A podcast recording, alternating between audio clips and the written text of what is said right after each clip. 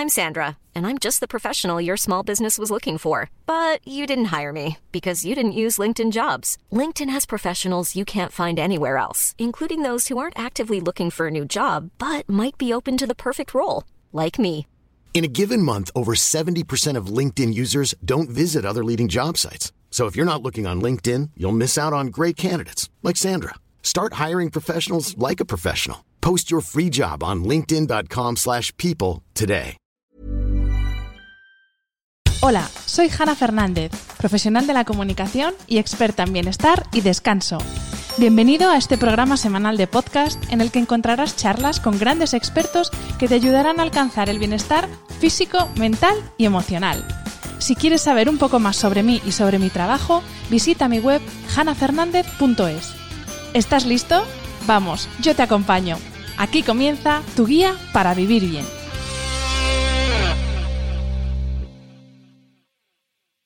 Hola a todos y bienvenidos a un nuevo episodio del podcast de Hanna Fernández. Como os adelantaba la semana pasada, voy a tomarme un descanso podcastero hasta 2021, pero como os decía, mi cierre de 2020 va a ser apoteósico porque voy a hablar, obviamente ya lo visteis la semana pasada, esta semana también, sobre el tema estrella, que para mí ha sido todo el un descubrimiento en 2020 y que voy a seguir trabajando en 2021, que es el del sueño. La semana pasada veíamos, o mejor dicho, pudisteis escuchar eh, la primera parte de este especial, en la que desgranamos uno a uno los aspectos fisiológicos del sueño con la doctora en psicología y experta en fisiología del sueño, Beatriz Rodríguez Morilla.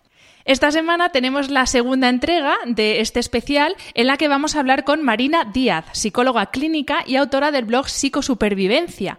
Y de lo que vamos a hablar es de los aspectos psicológicos del sueño y cómo factores como el estrés están directamente relacionados con patologías asociadas al sueño como por ejemplo el insomnio. Bienvenida Marina y muchas gracias por tu tiempo esta tarde. Muchísimas gracias a ti, Hanna. Estoy muy contenta de estar aquí, me hace mucha ilusión, así que aprecio un montón que me hayas invitado a tu programa. Tal como escuchamos la semana pasada, para llevar una higiene del sueño adecuada eh, es necesario hacer algunos cambios en nuestro estilo de vida, sobre todo, porque nuestro reloj laboral, escolar y sobre todo el social están a años luz de nuestro reloj biológico, de, para lo que estamos programados biológicamente. Sin embargo, los cambios cuestan y cuestan mucho. Y como tú dices, Marina, en tu web, el culpable de que no consigamos lo que nos proponemos, el enemigo número uno del cambio son las excusas. Entonces, mi primera pregunta va por ahí, por el tema excusas. ¿Cómo van a ser todas esas excusas que nos ponemos a nosotros mismos? Eso de, es que quedarme viendo series hasta tarde es mi momento del día, es cuando estoy con mi pareja, o es que hay que disfrutar y salir por la noche. Todo eso son excusas que nos impiden adoptar cambios que van a marcar un antes y un después en nuestra vida y en nuestra salud, pero aún así tienen muchísima fuerza frente a lo que sabemos que nos va a hacer bien. Entonces, ¿cómo vencemos todas esas excusas? Es una pregunta fantástica porque efectivamente las excusas son las saboteadoras número uno de nuestras intenciones. Y te diría dos cosas. La primera es que escuches la parte de verdad que tiene esa excusa, porque siempre toda excusa tiene una parte de verdad, si no, no funcionaría. Si tu mente te dijera quédate hasta tarde porque si te duermes va a venir el hombre del saco y te va a secuestrar, tú dirías, pues no te voy a hacer caso mente porque eso no es verdad. Pero te dice cosas que son ciertas. Es cierto que tú quieres pasar tiempo con tu pareja. Es cierto que tú quieres disfrutar, que quieres cuidarte, que quieres encontrar tu momento. Y todo eso es real y merece un espacio en tu vida. La cuestión es dónde se lo das. Entonces, apunta, ya sea física o metafóricamente, eso que te dice tu excusa, dale un espacio y busca una manera de encontrar eso, porque además, si lo encuentras en otro momento de tu vida, de tu día, te va a ser mucho más fácil después decir, mi día ya está completo, mi momento con mi pareja lo he tenido, mi momento eh, para mí lo he tenido también y ahora me puedo ir a dormir. A mí me pasó, como anécdota personal, con mi pareja, con mi chico, que nosotros nuestro momento para estar juntos siempre era después de que se acostara nuestra hija y más o menos después de cenar a esa hora. Y yo últimamente estoy que a esa hora me, me, caigo de sueño, me estoy levantando más temprano y no era persona ya. Entonces ahora lo que hacemos es salir al mediodía, cuando ya duerme la siesta, salimos aquí a dar un paseo por nuestro jardín y charlamos un ratito y estamos juntos y es un rato que hemos encontrado. Entonces eso es lo primero, me parece súper importante. Y luego lo segundo es preguntarte si te funciona realmente para lo que quieres esta manera que estás escogiendo. Si te sirve, porque, a ver, al final no hay ninguna ley que a ti te diga te tienes que acostar más temprano, ni siquiera que diga tienes que dormir bien, tú eliges. Si a ti te va bien dormir cuatro horas, pues allá tú. Ahora bien, si tú observas en tu propia vida, miras a las consecuencias de tus actos y te das cuenta de que no te está funcionando, entonces eso que hay ahí es una excusa. Entonces, ponlo en una balanza y pregúntate, ¿qué prefiero? Y esto realmente es cuidarme. Esto que estoy haciendo para conseguir este objetivo me funciona. Por ahí iría un poquito la cosa. Tú lo has dicho justamente que las excusas todas tienen una parte de verdad que es lo que nos ayuda a razonar ¿no? esa decisión que tomamos que va en contra de lo que sabemos que nos hace bien. Pero claro, precisamente cómo sabe uno, cómo sé yo distinguir entre una excusa y una razón verdadera. Otra fantástica pregunta porque desde dentro las excusas nunca parecen excusas, desde dentro parecen súper buenas razones. y la gente lo ve y dice, ah, venga ya. Bueno, es que las tesis doctorales que uno se monta para la excusa es que tienen, vamos, tienen un principio, un desarrollo, un final y son perfectamente defendibles delante de quien sea. Absolutamente. Y tú además la expones y eres tu propio jurado y tú te das un apto cum laude a tu tesis en excusa. Absolutamente de acuerdo. Yo aquí lo que recomiendo siempre es tomar perspectiva y hacerte la pregunta de cómo me va a funcionar si cada vez que aparece esto, esta excusa, razón o llámalo X, si cada vez que aparece esto yo le hago caso, ¿a dónde me lleva? Porque es muy difícil ver las consecuencias de nuestro comportamiento en una sola vez, en una sola ocasión porque nos parece que no va a tener importancia, que no tiene importancia que yo me quede hasta las doce y media despierta o que no tiene importancia que los fines de semana duerma hasta las doce de la mañana, aunque luego no me pueda dormir.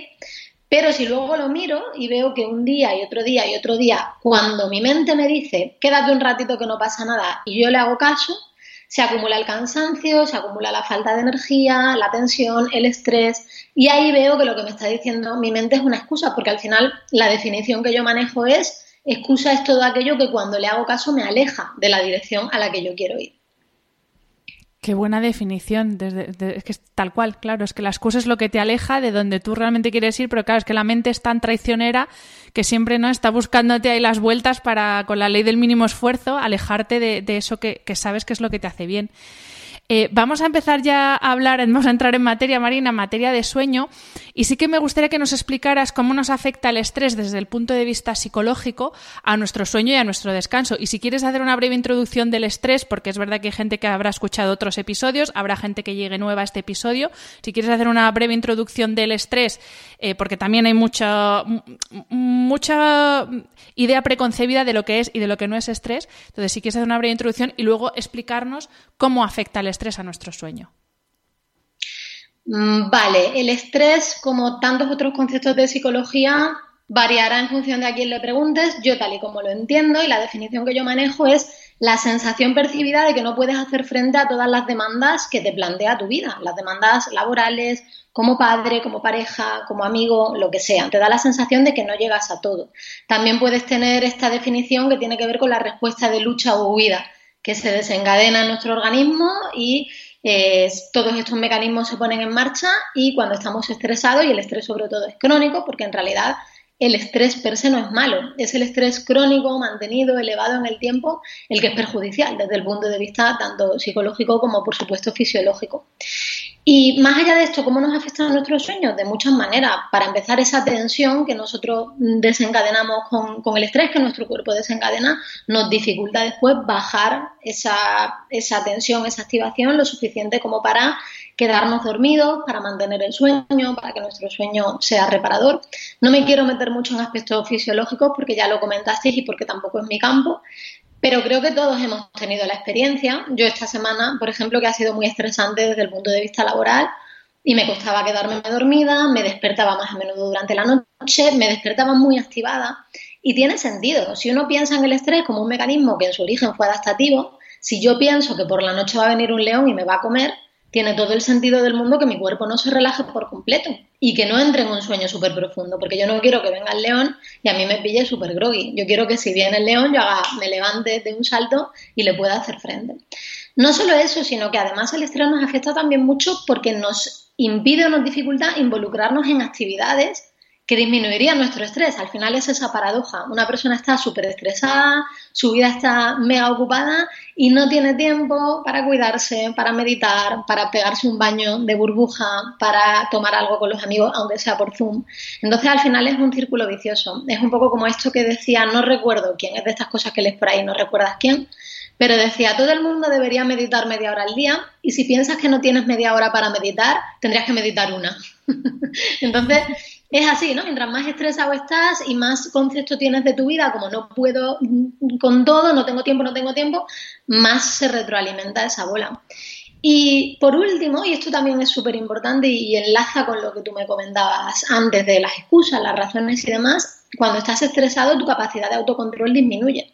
Si yo he tenido un día súper agobiante, a mí me pasó ayer, por ejemplo, que ya te digo que he tenido una semana como muy estresante y, estaba ahí súper agobiada, había ido a la ciudad a hacer un par de cosas y me fui al corte inglés, esto así como te lo cuento, en plan, me voy a comprar algo caro, me da todo igual, me da igual lo que sea. Luego al final me compré algo que realmente me hacía falta, pero yo notaba que mi capacidad de autocontrol y de, y de autodisciplina estaba inhibida. Entonces, obviamente, para tener comportamientos y hábitos favorables al sueño nos hace falta todo esto y si estamos estresados es más difícil. Así que lo afecta desde muchas ramas distintas. A mí esto que comentabas tú de irte a comprar algo al corte inglés me pasa, pero con el paquete de galletas. Yo, el día que estoy allá, que se me sale el estrés por las orejas, ese día cae el paquete entre galletas y efectivamente es que no tengo autocontrol para tomarme solo una y me tengo que tomar las 10 que trae el paquete. Sí, sí. Me imagino eh, eh, que, el estrés eh, está muy relacionado con eso que seguro que los que nos están escuchando se van a reconocer esto que nos pasa algunos días, que te metes en la cama y entonces la cabeza empieza a darle vueltas en bucle a algo, o bien algo que ha pasado ese día, o, una conversación que te gustaría haber tenido, o que no has dicho lo que querías decir, o empiezas en el bucle de algo que va a suceder al día siguiente y entonces empiezas a adelantar, ¿no? Como todos los escenarios. ¿Tiene esto que ver con, con esa activación de la que nos hablabas?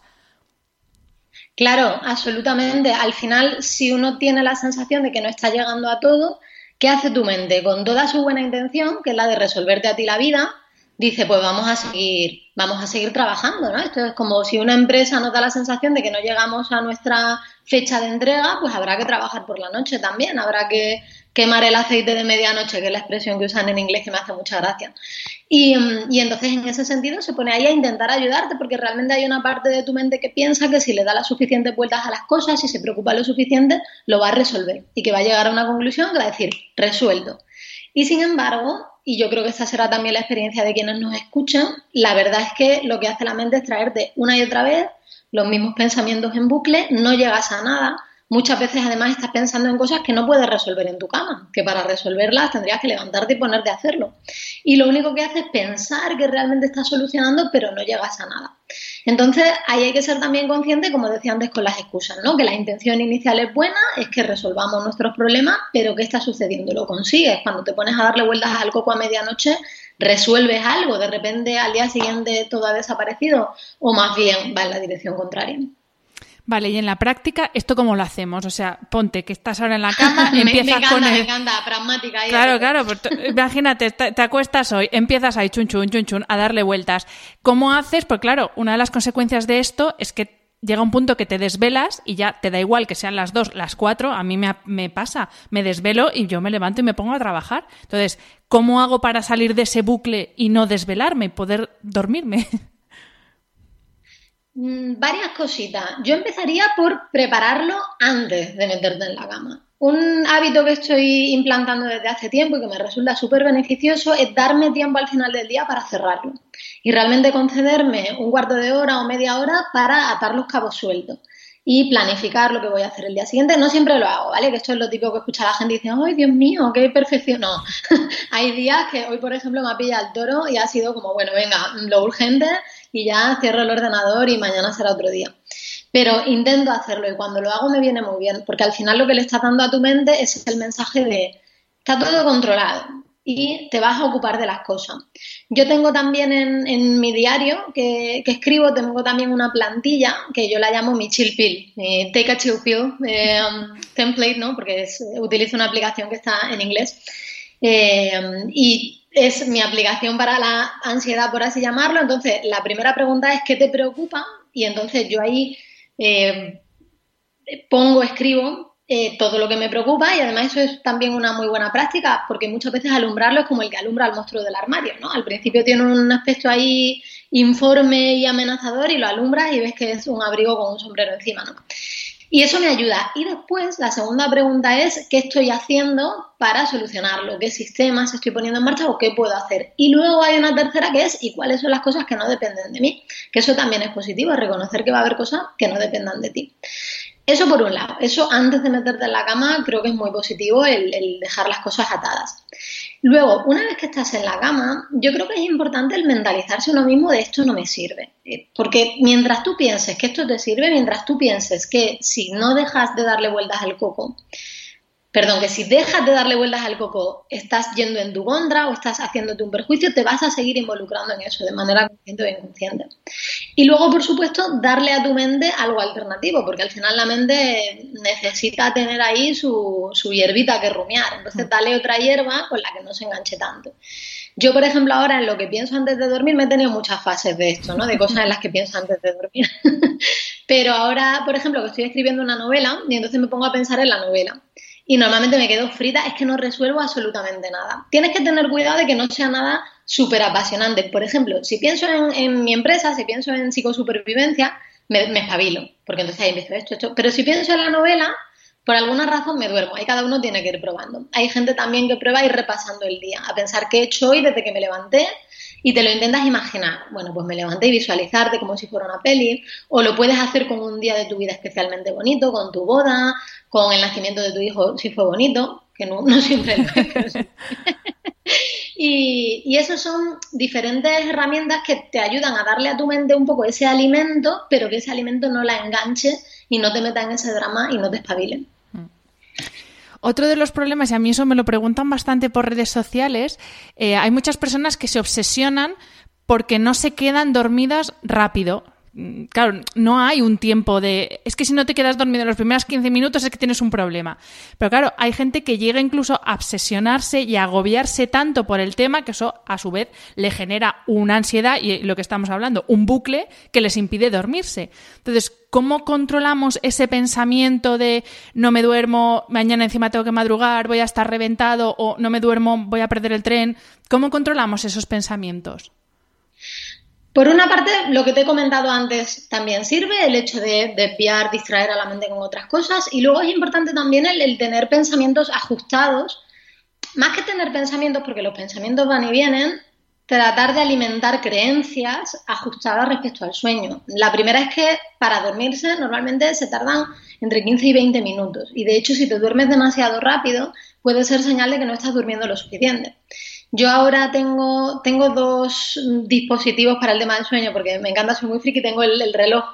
Hanna, tú lo estás viendo, los oyentes no, pero bueno, tengo, tengo un reloj, un Fitbit y tengo el anillo Oura este también. ¿Te puedes creer que te iba a preguntar? Digo, luego cuando acabemos le voy a preguntar si es el Oura, porque yo también tengo el Fitbit que tienes tú y estaba pensando en comprarme el anillo Oura, que para quien no sepa lo que es, es un anillo que mide, bueno, tú lo podrás explicar mejor que lo usas, pero bueno, mide varios rasgos fisiológicos y una de las cosas que hace es medir muy bien el sueño, nuestras fases de sueño. Y te lo estaba viendo y digo, le voy a preguntar, porque si lo lleva en ese dedo, que no es el dedo habitual de anillos, es el aura.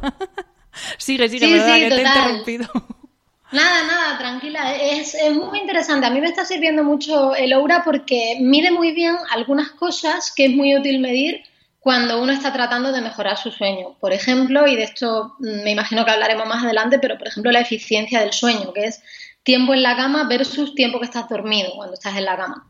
Te mide también el tiempo que tardas en quedarte dormido y, luego te ayuda también porque ajusta mucho tu percepción. Entonces yo he visto que me quedo dormida en cinco minutos o menos, normalmente, todas las noches.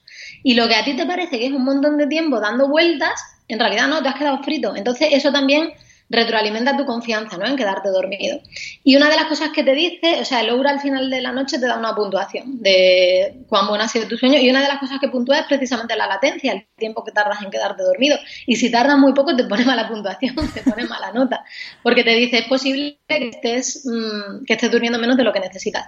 Entonces, eso es importante también, ¿no? El, el decir, tener una expectativa ajustada, tener claro que es normal meterse en la cama y necesitar 15 o 20 minutos para relajarte, para dejar ir el día, para que tu cuerpo vaya entrando en el estado de sueño. Luego también eh, esas ideas que tú has comentado, que son muy frecuentes, que son las ideas de voy a estar reventado mañana, no me voy a poder dormir, sustituirlas también y pensar, bueno, incluso si no me duermo, no pasa nada, mm, nadie se ha muerto por no dormir, normalmente dormimos más de lo que pensamos, tenemos una percepción distorsionada normalmente de cuánto dormimos respecto al tiempo que pasamos dormidos de verdad. Y no solo eso, sino que incluso en el peor de los casos, que es que hoy no pudiera dormir, eso quiere decir que mañana voy a tener más probabilidades de dormir mejor, porque voy a tener más sueño acumulado y mi cuerpo lo va a querer recuperar. Yo recomiendo muchísimo un libro que no sé si está editado en español, que lo tengo por ahí, pero bueno, me acuerdo de, memoria. Y luego, si tienes notas del podcast y demás, pues lo puedes poner también. Que se llama Say Good Night to Insomnia, que es Dale las buenas noches a tu insomnio. Y el autor se llama Greg Jacobs, eh, Jacobs, Greg con dos Gs. Y está muy bien, es un, es un, ahora no te sé decir si es psicólogo o neurólogo, pero bueno, es un doctor en Harvard que ha desarrollado un programa de seis semanas para el insomnio. Y a mí me sirvió un montón leer ese libro, porque él menciona muchos estudios en los que habla de eh, que realmente se ha visto que dormir poco, dormir menos de ocho horas, dormir incluso cinco horas y media, seis horas, que no es ideal, pero que no perjudica brutalmente tu desempeño al día siguiente, ni tu humor, que muchas veces ese perjuicio está más causado por tus propios pensamientos negativos respecto al insomnio que por las consecuencias fisiológicas en sí, ¿no? Entonces, tiene un capítulo entero dedicado a eso y a mí por lo menos me ayudó un montón a, a tranquilizarme y a pensar, oye, no pasa nada, si no duermo hoy ya dormiré mañana y, y no sé, muy, muy, muy recomendable ese libro. A mí desde luego me ha ayudado muchísimo. Efectivamente, yo también sí que tuve una época como de mucha obsesión de dormir, pues yo es que además soy muy perfeccionista y eso lo aplico a todo, a cómo doblo las camisetas, a cómo duermo, y es verdad que llegó un punto que dije, vale, obviamente la privación de sueño prolongada en el tiempo me puede llegar a matar y puedo llegar a desarrollar enfermedades graves, pero no dormir una noche por las circunstancias que sea, todo el mundo tiene una mala noche y eso no pasa nada. Nuestro cuerpo es lo suficientemente inteligente como para suplir ese momento o esa falta de descanso puntual, pero obviamente siempre que sea una cosa puntual. El problema es que eh, la sociedad que vivimos, ¿no? Y estarás de acuerdo con ello, en la sociedad en la que vivimos es que se premia la privación continua de sueño porque tenemos que hacer muchas cosas como salir, como ajustarnos a unos horarios imposibles, como ver series sin parar un, capítulo detrás de otro y, eso es lo que, ¿no? Eso, ese es el problema. O sea, una mala noche la tenemos todos y nuestro cuerpo es lo suficientemente inteligente como para sobrevivir a eso. Totalmente de acuerdo, sí, y, en ese sentido Sí, al final eh, me, llama la atención lo que tú dices de ser perfeccionista porque, claro, para personas, a mí también me pasa, no soy ultra extremadamente perfeccionista, pero sí un poco, y al final acabamos convirtiendo el dormir en una performance, ¿no? Como el atleta que sale a competir o como el músico que sale a tocar, yo salgo a dormir. Y además ya, si te metes en movidas del Loura o del Fitbit o lo que sea, a ver si puedo tener más sueño profundo que nadie, más sueño REM que nadie. Y eso al final acaba interfiriendo con el sueño. De hecho, es un concepto descrito, la, la performance anxiety, la ansiedad de ejecución en, en, personas con insomnio. Entonces, al final se da esta situación paradójica de que mientras más me quiero dormir, menos me duermo. Por eso es importante hacer este trabajo de, de decir, oye, que no pasa nada. De hecho, mm, fíjate, yo me acordaba eh, pensando en, en, el podcast y en qué te iba a contar y eso, me acordaba de un viaje que hice yo a Italia cuando tenía 21, 22 años y conocí a un italiano guapísimo. y, bueno, no durmiendo del viaje, entre la ilusión, la emoción del italiano primero, estar con el italiano después y acordarme del italiano para terminar, o sea, no dormí, yo recuerdo en el avión de vuelta estaba como... Oh", y para nada estuve mal durante el día, al contrario, yo estaba en una nube. Entonces, yo creo que muchas personas que nos escuchen tendrán ese recuerdo y esa experiencia de veces que no has dormido o qué te digo yo. Me acuerdo, mi compañera de, piso de la universidad me contaba también eh, en su viaje de fin de estudio y dice que estaban dormidos y que unos a otros se despertaban, ¿no? y decían que ya estoy despierta, que ya estoy despierta, y era como, como el anuncio ese, no sé si es de whisky o qué, que decía, duerme cuando mueras, ¿no? Entonces, bueno, por supuesto no es ideal a largo plazo, pero hemos tenido esta experiencia y sobrevivimos. Mm. Y al final este tipo de creencias paradójicamente van a contribuir a que durmamos mejor. Bueno, y sin ir más lejos, también ahí están eh, los hombres y mujeres, más mujeres que hombres, que son, los suelen sufrir más por las tomas, pero cuando tienes un hijo, yo no soy madre, pero bueno, eh, yo no conozco a ninguna madre que se haya muerto por, por dormir cada tres horas o tener el sueño interrumpido. O sea, es que estamos preparados, nuestro cuerpo está preparado para en determinados momentos poder sobrevivir a esa privación de sueño, pero lo que, lo que decimos siempre es que sea una cosa puntual y, no una cosa continuada en el tiempo. Eh, Marina, otro de los problemas que también me, comenta mucho la gente no es tanto el quedarse, el problema para quedarse dormido, sino el que no les cuesta quedarse dormidos, pero se despiertan a medianoche o se despiertan en plan las 4 o las 5 de la mañana y luego ya no se pueden dormir. Y claro, yo no sé si eso es que realmente tienen un problema o es más la autosugestión de pensar que tienen un problema y por eso ya no se vuelven a dormir. Entonces, eh, ¿cómo podemos hacer o, existe alguna manera o algún truco que nos ayude a, a volvernos a quedar dormidos si nos despertamos? Y también, ¿por qué nos sucede esto?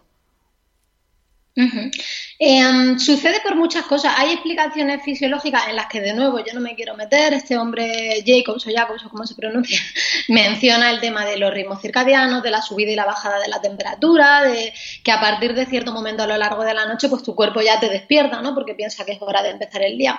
Pero más allá de eso, creo que todos podemos entender que si yo me levanto a medianoche, mm, por ejemplo, a hacer pis, que yo me levanto 785 veces porque tengo la vejiga del tamaño de una ciruelita, en fin, pero bueno, que si yo me levanto y empiezo a comerme el tarro y a pensar, no me voy a poder dormir, no me voy a poder dormir, uff, ya me he despertado y me quedan solo el mirar el reloj, también es muy negativo ahí, ¿no? Me queda una hora o dos horas para que suene la alarma es lógico que tu cuerpo empiece a retroalimentar este bucle y esa respuesta de estrés y de ansiedad y que no te puedas volver a quedar dormido. Entonces, de nuevo, primer paso, decirte a ti mismo, él es normal que ahora esté un poco activada porque necesito esa activación para no pegarme de narices con la puerta cuando voy al baño, por ejemplo. Es normal que me meta en la cama y esté un poquito activada y a medida que pasa el rato me voy a ir quedando dormida porque mi cuerpo sabe cómo quedarse dormido. Eso por un lado. Otra cosa también muy útil es eh, hacer lo que se llama en psicología intención paradójica, que no solo se utiliza para el sueño, se utiliza para muchas cosas. Y consiste en intentar hacer algo que en teoría necesitaría que estuvieras despierto. Por ejemplo, un truco que yo he descubierto hace relativamente poco, que es muy chulo y que a mí me sirve muy bien, es el del abecedario, que consiste en lo siguiente. Tú piensas en un tema, que puede ser una ciudad, puede ser una serie de televisión que te encante, puede ser una época de tu vida. Y después, dentro de ese tema, tú intentas pensar algo con cada letra del alfabeto. Empiezas por la A y así sigue hasta que termina, hasta que te duermes, ¿no? ¿Y qué te digo yo? Por ejemplo, imagínate que a mí me encanta Sherlock, Sherlock Holmes y la serie de Sherlock y todo, ¿no? Entonces, venga, pues yo empiezo con la A. Eh, bueno, ahora obviamente te he puesto este ejemplo y no se me ocurre nada con la Mira, Asesinato. por ejemplo.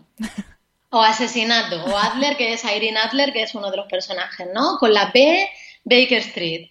Con la C, en fin, no sé si sea club, que sea pista, ¿no? Yo ya voy a asesinar. Sí, ya veo, ya veo por dónde va tu mente, Entonces lo vas pensando así, ¿no? Y, yo cada vez que hago esto llego a las D como mucho, me quedo frita. A veces que no, cuando estoy súper, súper, a veces pues sí que avanzo más en el abecedario, pero normalmente no, normalmente me quedo frita. O por ejemplo, este truco me lo dijo una amiga que también es psicóloga. Intentar calcular cinco minutos, o sea, mirar el reloj, esto hay que tener cuidado y esto recomiendo hacerlo sobre todo al principio de la noche. En medio de la noche no tanto por lo que te comentaba, pero bueno, mirar el reloj y decir, pues, ¿qué te digo yo? Son las 2 y 20, voy a intentar calcular cinco minutos y empiezas a contar uno, dos, lo más exactamente posible y cuando creas que hayas contado cinco minutos vuelves a mirar. Yo las veces que he hecho esto no he vuelto a mirar el reloj, te quedas frito también. Y en fin, esto otro tipo de intención paradójica que es menos de truquito mental pero también funciona muy bien es el pensar en una actividad agradable para hacer cuando te despiertas por la noche. Entonces, decirte a ti mismo, si me despierto y en 10 minutos no me he dormido, me voy a levantar y me voy a poner a leer. Entonces, lo que consigues con todo esto es que tu mente empieza a pensar que no puede perder. Eh, con todo esto que hablábamos antes, ¿no? De la ansiedad de ejecución y demás, para los perfeccionistas como nosotros, porque piensas, oye, si llego a la Z, he ganado. Si me duermo, también. si me duermo bien y si no, me levanto a leer, que también está muy guay, ¿no? Sí recomiendo levantarse y hacer cosas relativamente aburridas. En lo posible no ponerse a hacer nada que sea súper interesante, porque entonces es más difícil. Funcionan por eso, porque mm, intervienes directamente en esta, en este mecanismo paradójico que, controla el sueño. qué buenos trucos, ¿eh? eso sí que me los apunto yo para los días que me pase eso, que a mí, por ejemplo, es una cosa que me pasa, yo me quedo como un cesto, antes yo creo que de, terminar de tumbarme ya estoy dormida, pero es verdad que hay, veces sí que, que sí me despierto tipo 5 y, hombre, me gustaría dormir un poquitín más. Em, Marina, hemos empezado hablando del estrés y tú precisamente nos has dicho que el estrés básicamente es no tener la capacidad ¿no? de atender a las cosas que tenemos que hacer más que el hecho de tener muchas cosas que hacer. Y yo creo que uno de los motivos por los que no tenemos esa capacidad de gestión es porque no sabemos organizar nuestro tiempo. Y me gustaría que entrásemos en, el, en el, tema o en el apartado de cómo gestionar mejor nuestro tiempo para que no nos sobrepase lo que tenemos que hacer, porque al final intentar vivir en el mundo utópico de no tengo nada que hacer hoy, eh, pues eso es utópico y es irreal, entonces ahí no solucionamos nada, pero ¿cómo podemos hacer, sobre todo, cómo podemos actuar sobre nuestro tiempo para que no nos sobrepase lo que sea que tengamos que hacer? Lo primero que me viene a la mente, y yo creo que esto es algo que necesitamos escuchar mucho, sobre todo los que somos emprendedores, los que tenemos nuestro propio trabajo, somos nuestros propios jefes y somos los peores jefes, es hagamos menos cosas, que parece que se va a acabar el mundo mañana y al final cuando completes algo va a venir otra cosa a ocupar su lugar. Entonces es algo en lo que yo estoy trabajando, no puedo decir que lo haya conseguido, pero estoy trabajando en ello y es simplemente ir más despacio, que no estamos compitiendo con nadie, que mm, tenemos, crucemos los dedos, pero hay tiempo por delante para hacer las cosas. Entonces, al final, muchas veces es tan sencillo como marcarse menos meta. Yo tengo un curso sobre organización y productividad y demás, y a veces la gente me dice, no, es que a mí me gusta marcarme 15 metas semanales, y no, si yo las cumplo, yo digo, vale, las cumples pero ¿te satisface eso? ¿Cómo es tu experiencia de vivir con 15, 20, 25 metas? Y me dicen, no, pues voy todo el día con la lengua afuera. Entonces, eso sería el punto uno y creo que es muy importante. Y luego, para mí, los dos primeros hábitos, antes de meterte en sistemas de productividad y organización, que por supuesto podríamos estar hablando de eso 14 horas o más, los dos primeros hábitos fundamentales son vuélcalo todo y revísalo todo. Primero, vuélcalo todo, no te quedes ahí con el run run de tengo que hacer tal, busca maneras de apuntarlo en tu teléfono, en una eh, nota que te abras en el ordenador, en un post-it, donde sea, pero encuentra la manera de volcarlo. Si puede ser en el mismo sitio mejor, si no luego recopílalo y luego revísalo, porque hay mucha gente que también va apuntando cosas pero luego nunca las revisa. Empieza a trabajar en esos dos hábitos, a ser posible ponte un momento por la mañana y otro momento por la noche y luego ya a partir de ahí pues puedes descubrir muchos sistemas. A mí me gusta mucho el del bullet journal, que es el que yo utilizo y y me parece súper útil, pero bueno, de esos hay para todos los gustos.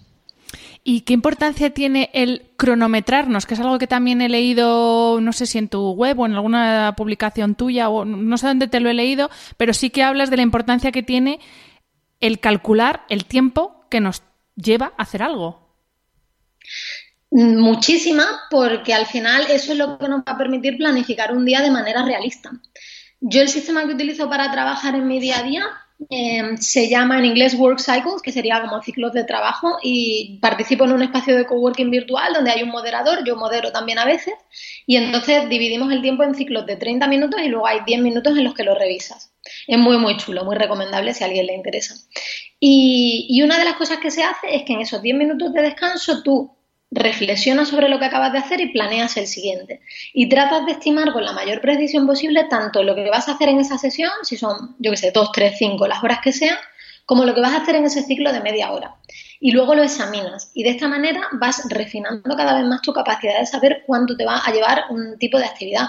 Porque de otra manera, normalmente tendemos a meter muchas más cosas de las que podemos abarcar. Y al final lo que decían, ¿no? El estrés no es en realidad la incapacidad de hacer frente, es el pensar que no podemos hacer frente. Entonces, para eso, mientras más conscientes seamos de nuestra fuerza, mejor nos la vamos a poder medir. Volviendo al tema del descanso, eh, una de las reglas o uno de los tips más importantes que, hay que adoptar es el mantener unos horarios de descanso regulares. Pero claro, esto como otro tipo de hábitos saludables, más allá de la motivación, que la gente habla mucho de motivación, pero la motivación a los dos días se te va, o por lo menos a mí me pasa, que yo el primer día estoy muy motivada, el segundo también, el tercero ya... Claro, frente a la motivación, la, adopción de este tipo de hábitos eh, requiere mucha disciplina. Y eso es algo súper complicado porque tenemos tentaciones por doquier a nuestro alrededor, eh, tanto en nuestra casa, los que trabajamos desde casa, ahora prácticamente todo el mundo se habrá dado cuenta de la tentación que es tanto la nevera como lo que es la lavadora y de poner la lavadora ahora a las 10 de la mañana porque por hacer algo, pero también todo el entretenimiento que tenemos bajo demanda que al final son tentaciones. Yo es que soy muy, estoy muy focus con el tema de, ver la tele por la noche y una serie, un capítulo tras otro de, una serie. Entonces, ¿cómo podemos trabajar nuestra disciplina? Porque yo creo que es la disciplina lo que nos va a permitir mantener esos hábitos de higiene del sueño más allá de la motivación y más allá de frases motivadoras de estas de tú puedes con todo y estas movidas. ¿Cómo mantenemos la disciplina? No es fácil y, eso es lo primero que yo diría, mentalízate de que no es fácil, de que son hábitos que tenemos muy arraigados y, y, date tiempo a ti mismo, porque es que también nos pasa que llevamos haciendo las mismas cosas 30, 40 o 50 años y las queremos cambiar en dos días y no funciona así. El cambio realmente es complicado y, tenemos que ser... Eh, tenemos que comprometernos a fallar, que es una expresión que utilizamos en, en ACT, en el tipo de terapia que yo, que yo practico y que a mí me encanta, que es comprometerte a volver al camino, comprometerte a que sabes que vas a fallar tarde o temprano, seguro que sí te lo garantizo, y aún así vas a volver. Ir muy poquito a poco, ir muy poquito a poco, si ahora te estás acostando a las doce y media, pues intenta acostarte a las doce o a las doce y veinticinco. Lo importante es que sea un cambio lo bastante pequeño como para que tu mente no genere una cantidad enorme de resistencia frente a ese cambio sino que le sea relativamente fácil enfrentarse a él y pensar yo soy capaz de esto, que sea algo tan pequeño y tan ridículo que realmente seas capaz. Yo con el, con el Fitbit, por ejemplo, tiene una función de que cada hora te avisa para que hagas 250 pasos. Y es tan pequeñito y tan rápido que es que te levantas y yo por lo menos me levanto y lo hago porque 250 pasos es que eso es hacer nada. Entonces nuestro objetivo es crear pequeños pasitos que, que, sean así. Recordar también el para qué estamos haciendo esto, ¿no? Y esta perspectiva de la que te hablaba al principio, de qué quiero yo conseguir con esto y, e ir dándonos poquito a poco oportunidades de experimentarlo, porque es que muchas veces también lo que nos pasa es que como no, nunca tenemos la experiencia de acostarnos temprano, no sabemos cómo se vive. A mí me costaba mucho acostarme temprano hasta que dije, mira, me voy a dar una sola semana, una semana solo, de irme a dormir casi en cuanto acuesto a mi hija, de irme a dormir, o sea, yo ahora me estoy yendo a dormir a las nueve y media, así te lo digo, esa es mi vida ahora, claro, que luego me levanto a las cinco y media, a las seis, ¿no? Pero en esa semana y dije, ¿y si esta semana va bien, no? Y si no, pues vuelvo a mis costumbres de antes. Y me empecé a sentir mucho más descansada, mucho más contenta, con más energía. Y eso ya de por sí refuerza ese comportamiento y hace que no tengas que tirar tanto de autodisciplina. Es un tema largo, complejo, pero creo que por ahí puedes empezar a, construir. Sí, sí, es, a mí lo de la disciplina con según qué cosas me cuesta, con el deporte, por ejemplo, me cuesta muchísimo muchísimo. Y mira que me gusta hacer deporte, pero no sé, no sé. Ahora, justamente estoy en un momento que es que estoy eh, anárquica, total con el tema deporte. También es un año, es un año difícil para todos y eso yo creo que también merece la pena, ¿no?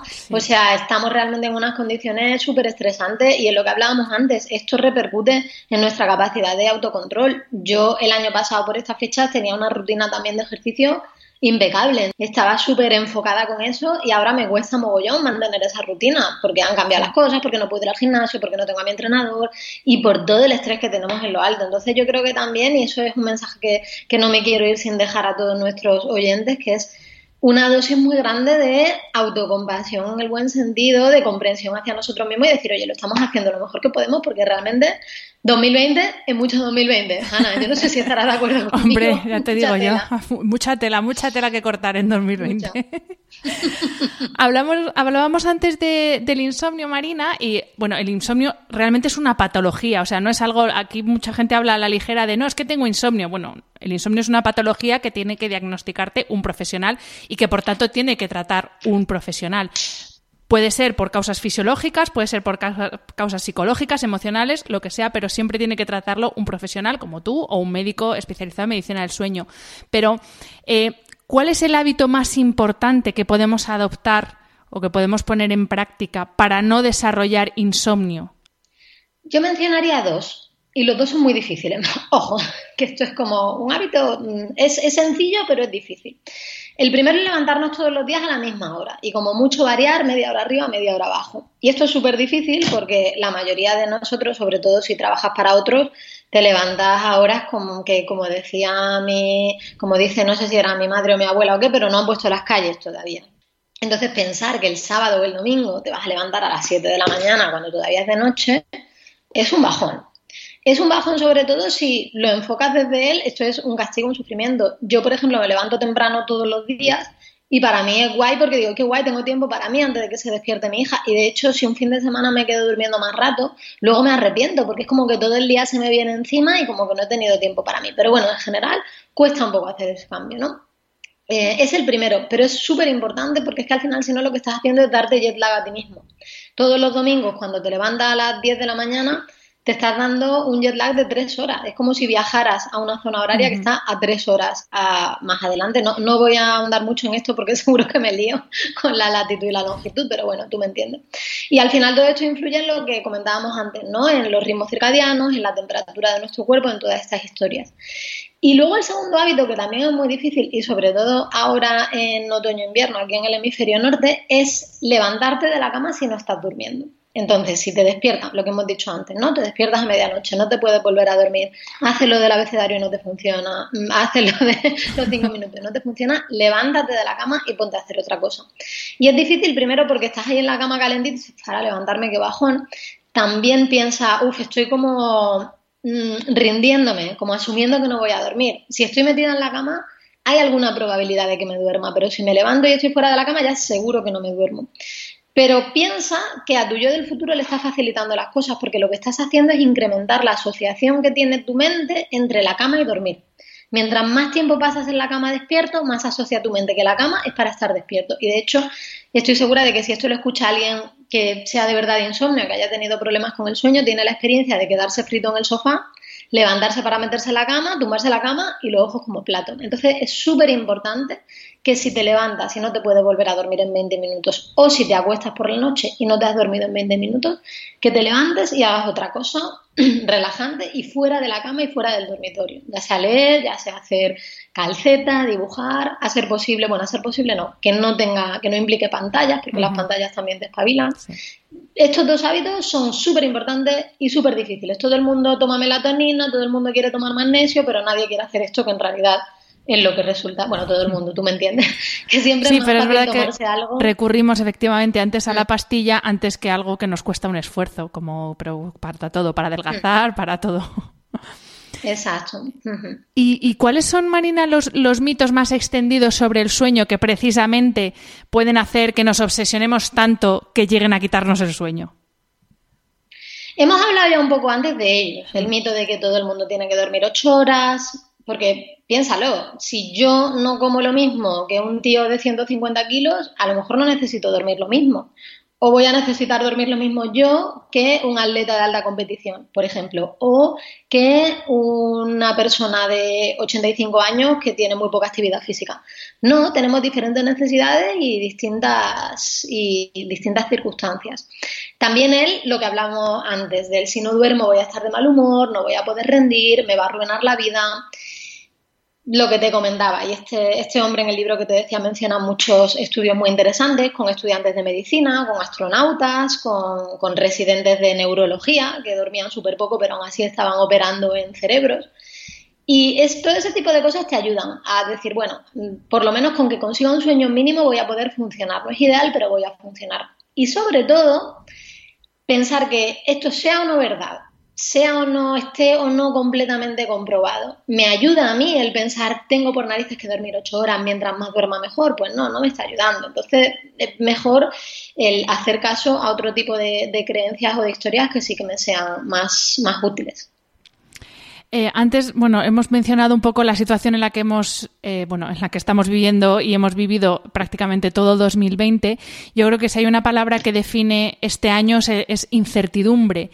Y precisamente la incertidumbre, por lo menos para mí, hay gente que lleva mejor la incertidumbre, pero para mí ha sido un estresor eh, absoluto que me ha afectado incluso eh, al sueño.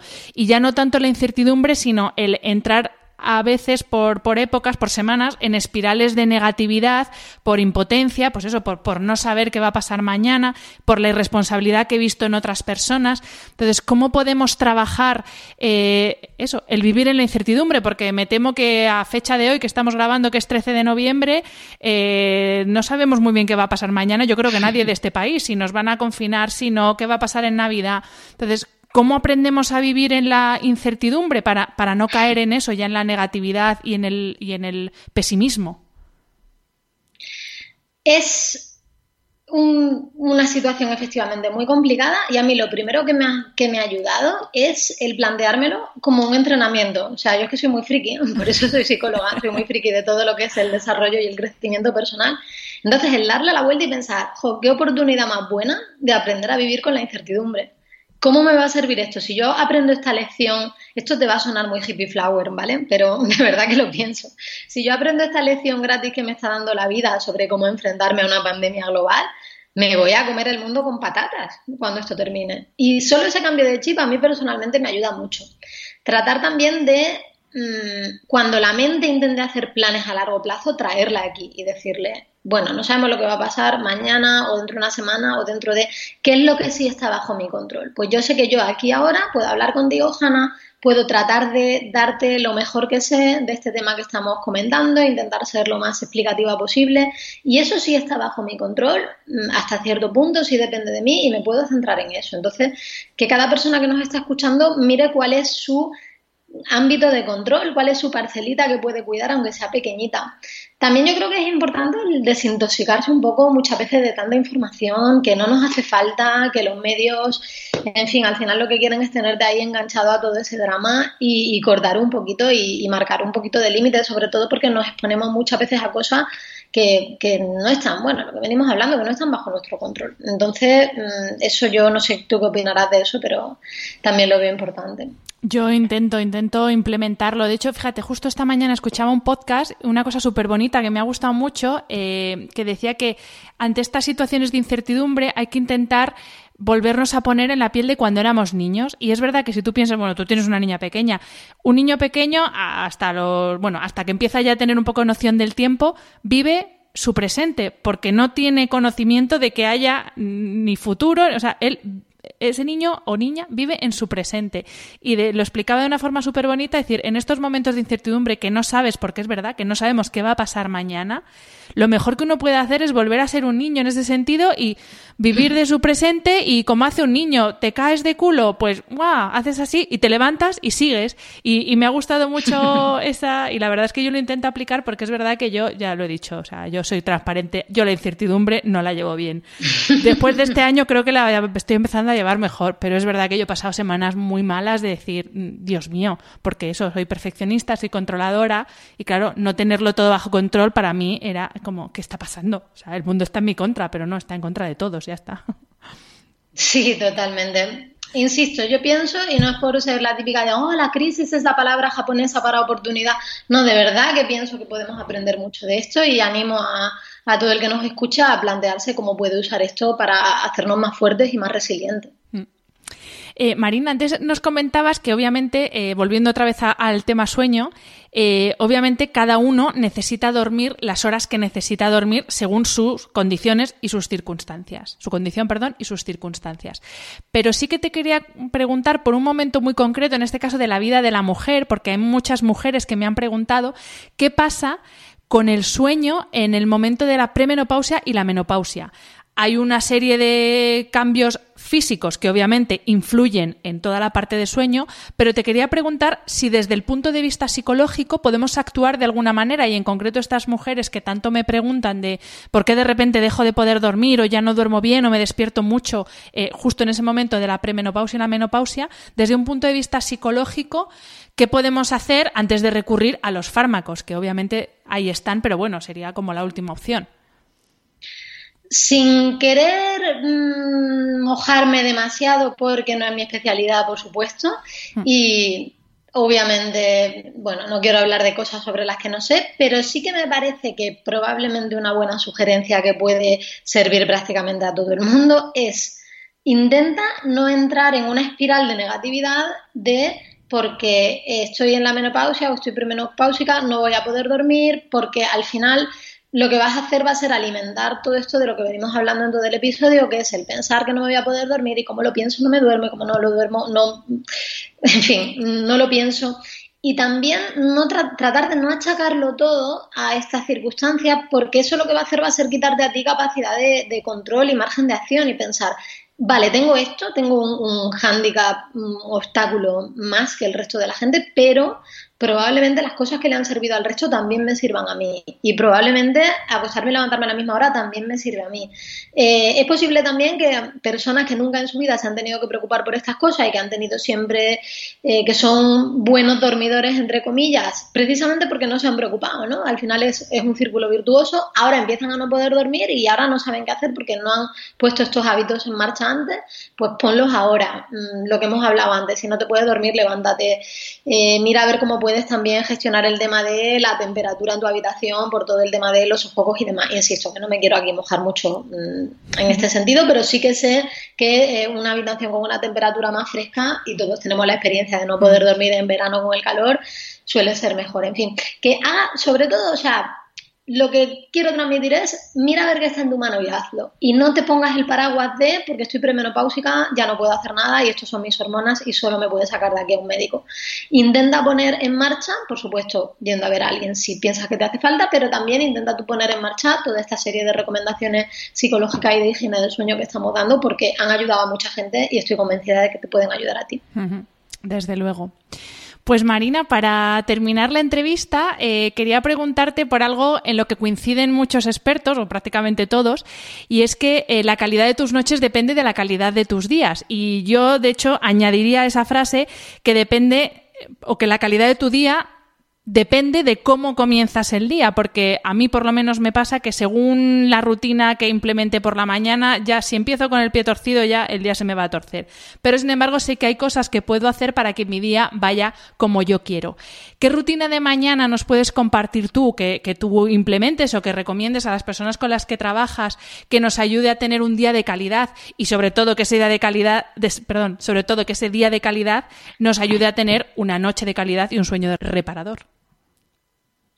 Para mí la mejor rutina matinal es la que te inspira a levantarte de la cama con ganas. Entonces, en ese sentido, lo primero que te diría es mete algo que te guste hacer. Yo ahora me levanto por la mañana y lo que hago es que escribo ficción, que no es mi ocupación principal, pero me encanta. Y me levanto y normalmente echo un par de horas escribiendo mis novelas, ¿no? Mis, digo en plural porque este año, al paso que voy, puede que escriba dos. Bueno, dos primeros borradores, pero bueno, se me ha ido un poco la olla tanto confinamiento y en fin, estoy que me he venido arriba. Pero bueno, y, a mí me, motiva porque yo estoy en la cama calentita, me suena la alarma y pienso, ay, qué guay, mm, mm, puedo escribir, ¿no? Entonces, en lugar de tengo que escribir, qué guay, tengo la oportunidad, tengo el privilegio, el regalo de levantarme a escribir. Dicho esto, recomiendo también meter algo de movimiento, porque por lo que hablábamos antes de que nos cuesta meterlo en nuestra vida y por la mañana al final es cuando nuestra fuerza de voluntad está más fuerte y cuando más fácil nos resulta hacer las cosas y además dejar algo hecho así por la mañana, pues luego el resto del día te quedas como tranquilo porque ya lo he hecho. A mí me gusta mucho el yoga, no, no lo hago muy en serio, me lo hago con vídeos de YouTube muy sencillitos, pero me gusta, me ayuda, también rutinas de movilización tengo un amigo que se llama Robert que tiene una web muy chula que es M de Movimiento y él habla mucho de rutinas de movilización y demás, es muy muy recomendable. Y luego yo también recomendaría, esto ya sería ideal, yo diría algo que te guste, algo de movimiento y luego algo también tipo meditar o tipo escribir en tu diario, algo que te permita soltar y darle un poco de cancha a tu mente. O no sé si conoces las páginas matutinas, las morning pages, ¿te suenan? No, no, no, no lo conozco. ¿En qué consiste? Explícanos por si la gente no lo conoce. sí, es una especie de método. Está basado en un libro de, de, una escritora norteamericana, estadounidense, que es Julia Cameron, y el libro se llama El camino del artista, el camino del artista, creo que es la traducción al castellano. Y entonces el método de las, las morning pages, las páginas matutinas o matinales, consiste simplemente en que nada más levantarte antes de hacer cualquier otra cosa, escribes, creo que son tres páginas, o sea, tres carillas, digamos, ¿no? Una, dos y tres. Y, lo escribes con lo primero que te venga a la mente. Y eso lo haces durante no sé cuánto tiempo. Ella tiene como una especie de programa que son como 12 semanas, o no sé, creo que son 12. Te lo estoy explicando que estará diciendo, chiquilla, lo está explicando de aquella manera. Pero bueno, la mecánica básica son esas tres páginas, que se tarda más o menos media hora, 40 minutos Y entonces la teoría es que tú a lo largo de los días vas ahí como soltando un poco tu basura mental y como que eso va limpiando tus cloacas mentales y luego al resto del día te puedes enfrentar con más claridad. Yo lo he hecho, la vez que más lo he hecho lo hice me parece que un mes y pico. No me súper encantó lo suficiente como para seguir con ello, pero hay gente a la que le encanta y lleva años haciéndolo. Así que si alguien se anima, el libro es ese, El Camino del Artista de Julia Cameron y bueno, puede ser una experiencia chula también. Pues genial, me, apunto, yo es verdad que intento eh, lo del ejercicio, sí que intento hacerlo por la mañana, pero es verdad que yo me levanto y enseguida me pongo a trabajar porque tengo la cabeza súper activa, pero es verdad que lo que tú dices de hacer algo, a ver, que a mí mi trabajo es verdad que me gusta, o sea, a mí leer sobre los temas que me gustan está bien, pero es verdad que hacer algo en plan más ocio, más, eh, pues eso, más afición, eso me lo apunto para hacerlo. Pues Marina, terminamos aquí. Muchísimas gracias y ha sido un placer porque además nos has dado un montón de consejos prácticos que al final, lo decías tú antes, que aquí todo dicho queda muy bien, pero hay que bajar a la, tierra, aterrizar las propuestas y con consejos prácticos para poder empezar eh, a trabajar ya en nuestro sueño y en nuestro descanso. Así que muchísimas gracias por tu tiempo y por este ratito tan agradable. Muchísimas gracias a ti, Hanna. Me ha encantado estar aquí, he estado súper a gusto y de verdad aprecio un montón haber podido estar contigo este ratito. Para quien quiera ponerse en contacto contigo, eh, ¿cómo puede hacerlo? Porque no estás en redes sociales, que me súper encantó que no estuvieras en redes sociales, porque digo, joder, todavía hay gente que puede trabajar y no estar en redes sociales. Así que si alguien quiere ponerse en contacto contigo porque quiere consultarte algo o trabajar contigo, ¿cómo puede hacerlo? Está todo en mi web, todo en www.psicosupervivencia.com y ahí te puedes apuntar a mi lista de correo, que es donde yo mando toda la información y todo, en fin, todo lo que quiero contarle a la gente que tiene interés por escuchar de mí. Y luego ahí están también mis datos de contacto y demás, por si tienes algo que, que me quieras comentar. Perfecto. Pues muchísimas gracias, Marina. Aquí lo dejamos. Y como siempre, a los que nos estéis escuchando, mil gracias por estar al otro lado del micro y hasta el próximo episodio. Espero que hayas disfrutado del episodio. Me ayuda mucho conocer tu opinión y tus sugerencias para este programa.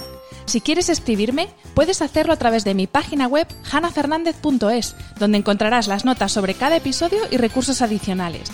Y también puedes hacerlo en mi cuenta de Instagram hanafr. Mil gracias como siempre por estar al otro lado. Nos escuchamos en el próximo episodio.